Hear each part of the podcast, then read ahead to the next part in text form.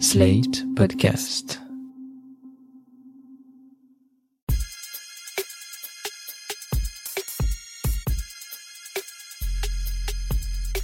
Salut chers auditeurs, salut chères auditrices, bienvenue dans Sans Algo, le podcast qui vous en fait découvrir d'autres. Vous écoutez la version longue avec de la reco et de l'actu. Je suis Mathilde Mélin, journaliste pour Slate.fr. Après une semaine d'absence pour cause de maladie, je suis de retour pour glisser le meilleur du podcast dans vos oreilles. Dans ce 20e épisode, on va prendre le train direction Brest, mais avant ça, les actus des deux dernières semaines. Accrochez-vous, ça va être un peu dense. Joe Rogan Podcast, check it out. The Joe Rogan Experience. Train by day, Joe Rogan Podcast by night, all day. Fan de podcast ou pas, difficile de ne pas avoir entendu parler du grabuge que crée Joe Rogan, l'ancien commentateur de MMA devenu le podcaster star aux États-Unis. On va essayer de résumer cette affaire qui n'en finit pas. En 2020, la plateforme Spotify paye 100 millions de dollars pour avoir l'exclusivité de The Joe Rogan Experience. Ce podcast, lancé en 2009, regrouperait aujourd'hui près de 11 millions d'auditeurs par épisode. C'est le plus gros chiffre connu au monde pour un podcast natif. Franchement, c'est une performance, surtout quand on sait que les épisodes font entre 2 et 4 heures et qu'il s'agit de simples interviews peu voire pas montées avant la diffusion. Depuis des mois, le podcast est de plus en plus souvent accusé de désinformation et des voix s'élèvent sur Internet et même à la Maison Blanche pour pointer du doigt les propos de Rogan ou de ses invités sur le Covid-19 notamment. Pas de problème pour Spotify, dont l'action a grimpé en flèche à l'arrivée de Rogan sur la plateforme. Sauf que maintenant, les artistes s'en mêlent. Après la publication d'une tribune par des scientifiques, le chanteur Neil Young demande le retrait de ses œuvres de Spotify tant que The Joe Rogan Experience fera de la désinformation. Dans son sillage, d'autres artistes menacent de faire la même chose, comme la chanteuse Joni Mitchell et la superstar Bruce Springsteen, qui a lui-même fait un podcast pour Spotify avec Barack Obama. La machine s'emballe, les médias du monde entier en parlent. Dimanche 30 janvier, Spotify annonce qu'il va mettre en place des mesures pour lutter contre la désinformation, notamment en insérant des liens vers des sources scientifiques dans la description de tous les épisodes qui parlent du Covid. Le lendemain, le lundi 31 janvier, Joe Rogan publie une vidéo sur Spotify, oui oui, c'est possible, dans laquelle il présente des demi-excuses tout en disant que les critiques proviennent de personnes qui ont une, ouvrez les guillemets, perception distordue, fermez les guillemets, de ce qu'il fait. Dans cette vidéo, il explique aussi qu'il tient à faire entendre des points de vue moins consensuels, mais qu'il s'engage à faire jouer davantage le contradictoire dans les émissions aux invités controversés. Il y dit aussi ça. It's a strange responsibility to have this many viewers and listeners. It's very strange, and it's nothing that I prepared for, and it's nothing that I ever anticipated. Quelques jours plus tard, un montage vidéo de Joe Rogan utilisant à de multiples reprises une insulte raciste dans son podcast devient viral. Il est obligé de publier une seconde vidéo d'excuses et dans la foulée, 70 épisodes environ sont supprimés de la plateforme.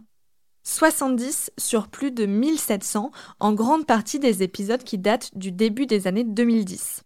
Dans un message interne, le PDG de Spotify dit que cette suppression est un choix de Rogan et qu'il ne faut pas tomber dans la cancel culture. Mais la plateforme est dans une position très délicate, surtout quand on voit les vagues que fait cette histoire, menaçant non seulement le catalogue musical de Spotify, mais aussi son catalogue podcastique. Le couple Obama, notamment, dont le contrat d'exclusivité va bientôt toucher à sa fin, réfléchirait à ne pas le renouveler à cause de l'affaire Rogan. Et tout ça, c'est sans parler du cours de l'action de Spotify qui est passé de 208 dollars le 20 janvier à 159 le 3 février et du nombre d'abonnements qui baisserait de 19% selon un sondage effectué par un institut américain auprès des abonnés de la plateforme. Et tout ça, c'est sans parler du cours de l'action de Spotify qui est passé de 208 dollars le 20 janvier à 159 dollars le 3 février. Et on parle aussi du nombre d'abonnements qui serait en train de baisser de 19% selon un sondage effectué par un institut américain auprès des abonnés de la plateforme. L'affaire n'est pas près d'être terminée, mais elle soulève d'ores et déjà une question majeure. À quel point la plateforme est-elle responsable de ce qu'elle diffuse? Dans son fameux message interne, le PDG Daniel Elk dit qu'au vu du contrat d'exclusivité signé avec Joe Rogan, la question se pose de savoir si oui ou non, Spotify peut être qualifié de publisher, donc d'éditeur, et donc avoir une quelconque responsabilité juridique et morale en ce qui concerne The Joe Rogan Experience. On va suivre ça de près et on en reparlera dans les prochains numéros de Sans Algo.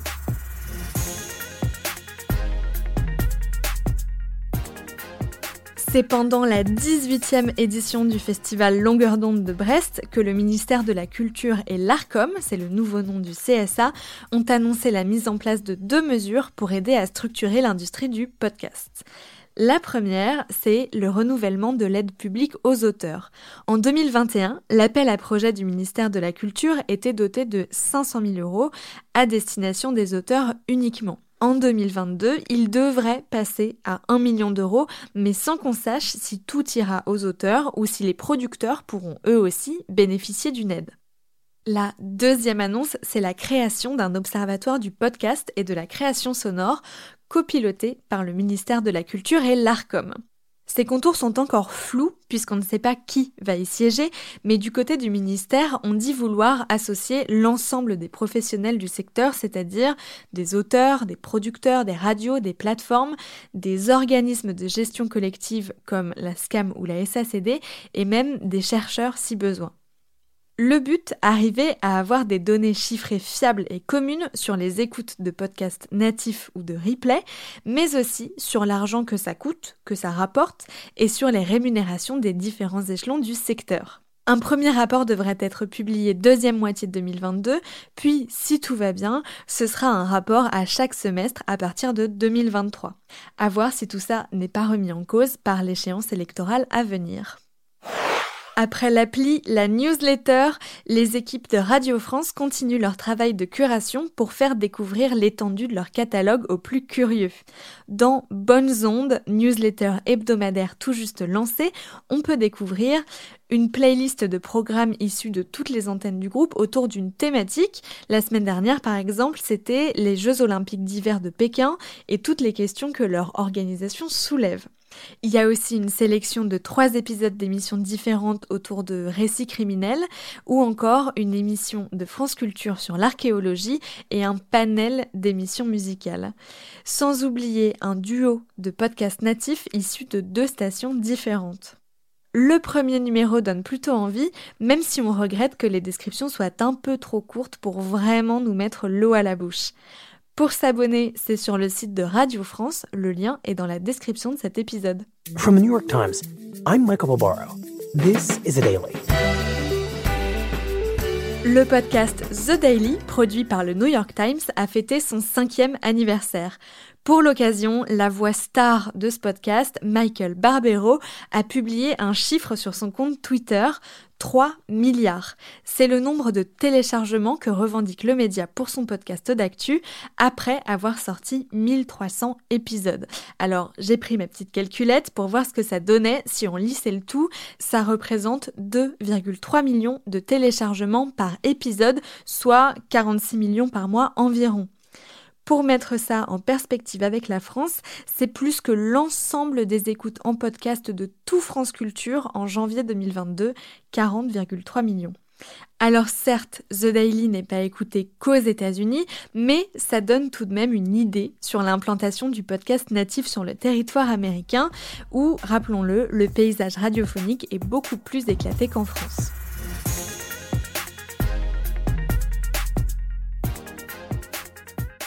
Souvent, dans mon métier, on me demande comment je découvre tel ou tel podcast. Il y a plein de réponses à cette question, mais ma préférée, c'est en festival.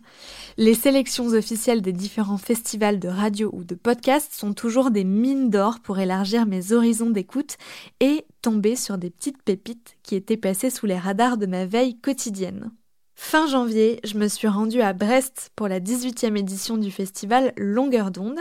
Si vous ne connaissez pas, c'est un festival de radio très tourné vers la création sonore, qu'elle soit indépendante ou non. Si vous voulez en savoir plus sur le festival, vous pouvez trouver un papier sous forme de compte-rendu sur slate.fr, mais dans cet épisode de Sans Algo, on va se concentrer sur le palmarès parce qu'il y a déjà plein de choses à dire. À longueur d'onde, il y a deux prix qui récompensent uniquement des formats documentaires. Le prix Petites ondes pour les émissions autoproduites et indépendantes et le prix Grandes ondes pour les émissions produites par une radio ou une boîte de prod. Chaque prix est remis par un jury différent qui donne aussi des mentions spéciales. Cette année, il y en a eu plein et pour les découvrir, allez faire un tour sur le site de Longueur d'onde. Concernant le palmarès lui-même, en petites ondes, pour les indépendants donc, ce sont deux prix ex qui ont été remis pour récompenser deux démarches très différentes.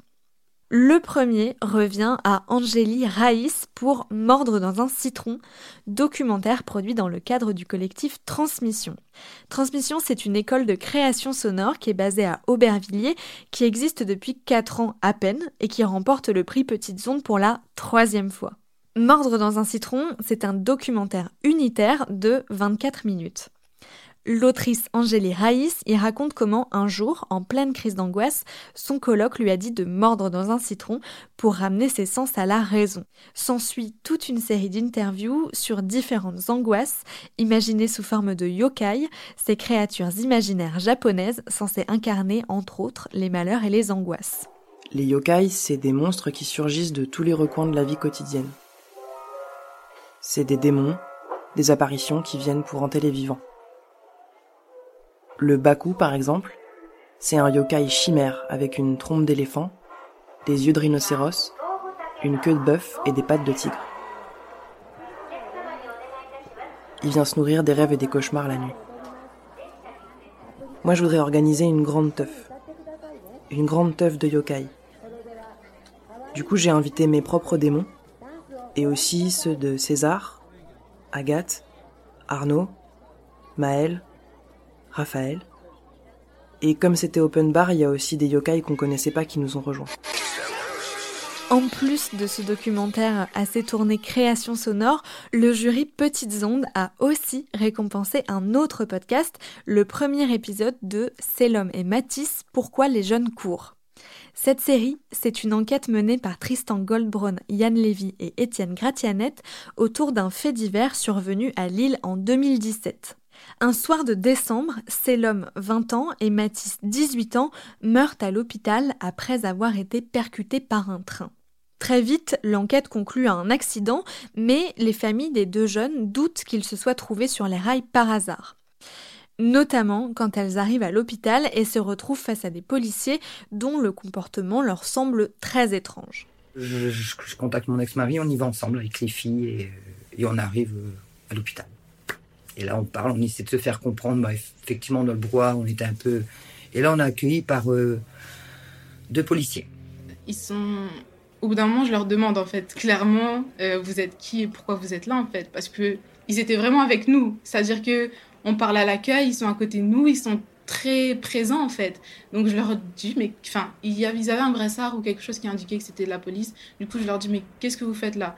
Et c'est eux qui m'annoncent, avant même euh, les médecins, pour tout accident de train, on doit faire une enquête pour euh, s'assurer de l'implication ou non de SNCF.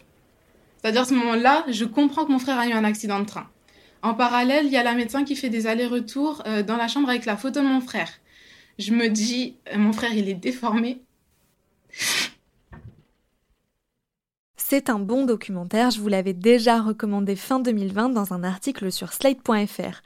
Il est produit par Radio Parleur, média indépendant qui couvre surtout les luttes sociales. La série complète comporte 8 épisodes qui sont vraiment chouettes, je vous la conseille.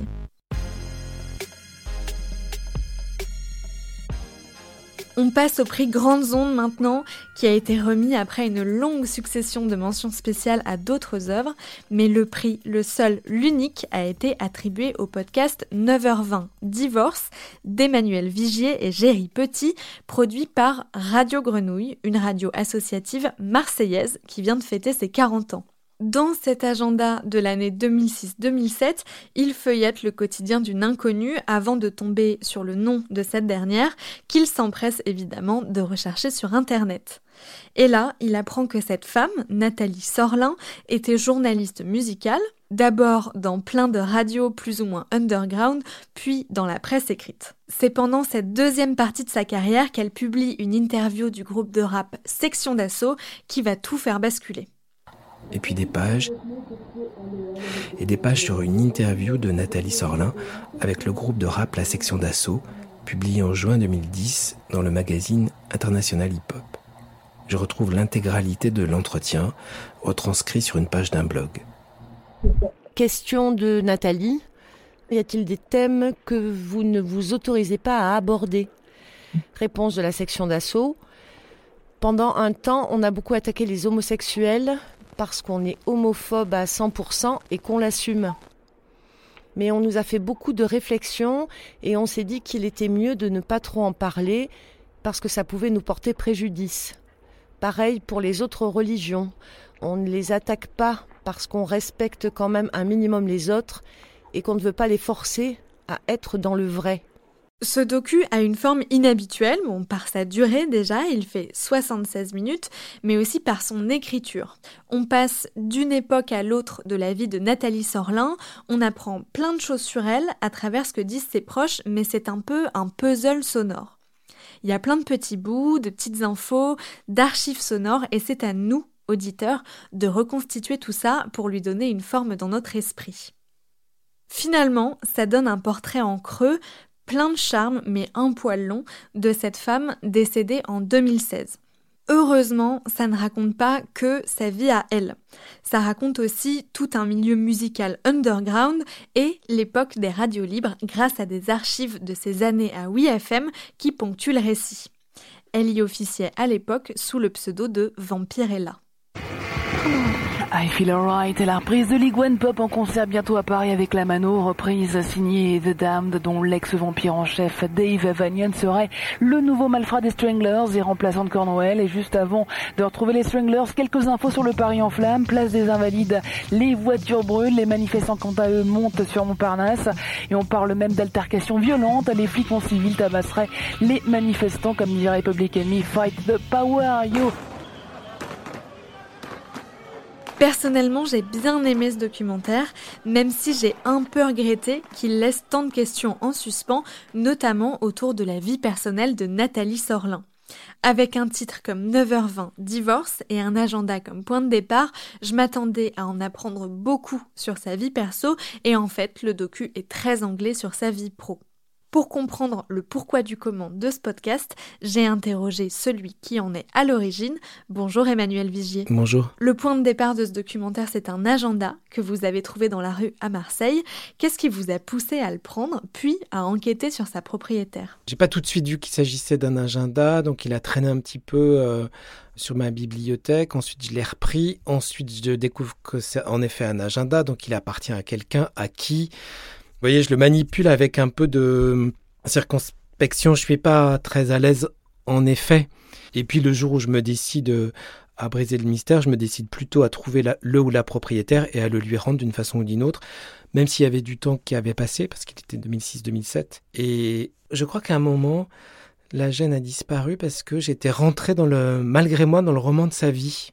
C'est-à-dire que comme c'est l'agenda est aussi euh, un document de travail pour Nathalie, il y a plein de noms de musique, de groupes de musique. Et donc voilà, mon imaginaire euh, voyage beaucoup. Et dès lors que je décide de, d'avoir euh, les pieds sur terre, que je me dis attention, il faut quand même que je le rende, c'est une autre histoire qui commence et le fait de découvrir très vite, au bout du compte, en quelques clics, à qui il appartient, à quelqu'un qui n'est plus là, et surtout à quelqu'un à qui il est arrivé quelque chose d'ultra médiatique, donc son identité numérique est bouffée par un fait. là, ça me bouleverse, je crois. Et donc, euh, à partir de ce moment-là, je décide euh, de faire mon métier de documentariste avec cet objet. Il faut attendre 11 minutes de ce documentaire pour que vous évoquiez cette interview avec le groupe Section d'Assaut et tout de suite après vous passez à autre chose pour y revenir bien plus tard. On comprend pourtant dès le début que cette interview elle est primordiale dans sa vie. Alors ma question c'est pourquoi cette construction un peu en saut de puce? Quand je découvre l'identité de Nathalie, son identité numérique, elle est tellement résumée à hum, cet entretien que franchement, je me dis non, je peux pas refaire, tomber encore à nouveau dans ce piège, euh, dans ce piège-là.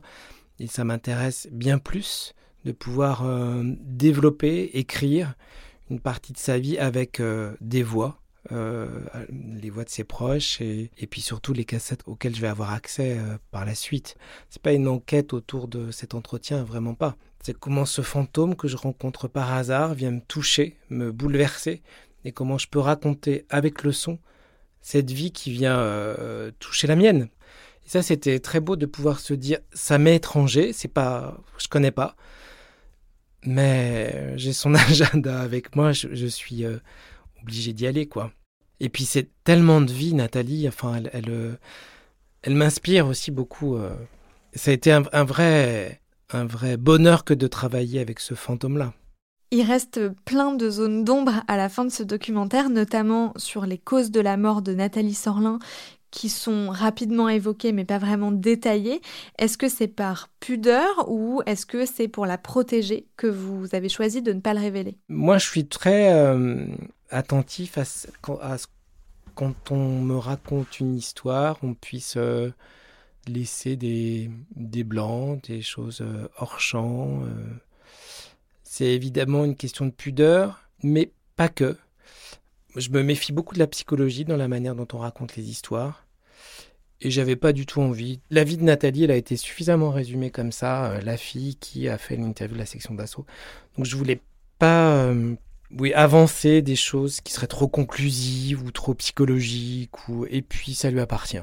C'est un documentaire sonore et je trouve que Nathalie Sorlin était animatrice de radio pendant longtemps et vous vous êtes procuré des cassettes avec des enregistrements de ses émissions. Qu'est-ce que ça vous a fait d'entendre et de manipuler sa voix? Déjà, c'était... Euh, je pense que ça a été quand même extrêmement déterminant pour euh, la suite de la fabrication du documentaire, en fait, quand j'ai pu, grâce à Stéphane Hervé, récupérer euh, des cassettes. Ça, c'est sûr, parce que oh, c'était merveilleux de pouvoir l'entendre. Moi, j'arrivais pas à trouver. Euh, j'avais beau euh, chercher du côté de FM, Lina, j'arrivais pas à entendre véritablement sa voix, même si euh, Nathalie avait un blog. Donc du coup, c'était génial, quoi, de pouvoir. Euh... Puis bon, moi, j'ai un, goût de l'archive quand même très très prononcé euh, dans tous mes travaux. Donc j'étais très très euh, heureux de pouvoir avoir accès à un immense carton d'archives dans lequel je me perds un peu quand même, ça je le dis. Et donc oui, ça a été vraiment essentiel dans l'écriture et la fabrication. Après, ce qui était évidemment pas facile, c'est comment donner à faire entendre de l'archive au sein d'un documentaire. Alors ça, c'est euh, un des enjeux en termes de récit. Le documentaire s'appelle 9h20 divorce, mais au final, vous ne racontez jamais ce divorce, ni vraiment la vie personnelle de Nathalie Sorlin. Vous êtes plutôt parti sur sa vie professionnelle. Pourquoi ce choix? C'est ma façon de raconter des histoires. À la fois, c'est ce que j'aime quand on me raconte des histoires, qu'on me raconte pas tout, parce que je pense qu'il faut laisser une grande place. Aujourd'hui, peut-être plus encore euh, dans cette ère numérique, il faut laisser une grande place au spectateur, il faut laisser une grande place à l'auditeur. Et moi, j'aime beaucoup ça, qu'on me laisse cette liberté-là. Je sais qu que des auditeurs se sont racontés des choses, d'autres pas je laisse euh, cette possibilité-là, enfin en tous les cas j'espère, d'imaginaire grand. Et puis euh, je pense que ça aurait pas déplu à Nathalie hein. aussi, je crois. Enfin, pour moi c'est... Oui, il y, y, y a, quelque chose de poétique là-dedans, en fait, tout simplement. Osons le mot. On a le sentiment que vous vous êtes énormément attaché au personnage de Nathalie. Vous n'avez pas peur de tomber un peu dans l'agiographie et de faire un portrait très amélioratif de cette femme que finalement vous n'avez pas connue? Bah, c'est l'accueil possible, évidemment. Je ne pense pas y tomber, je crois pas.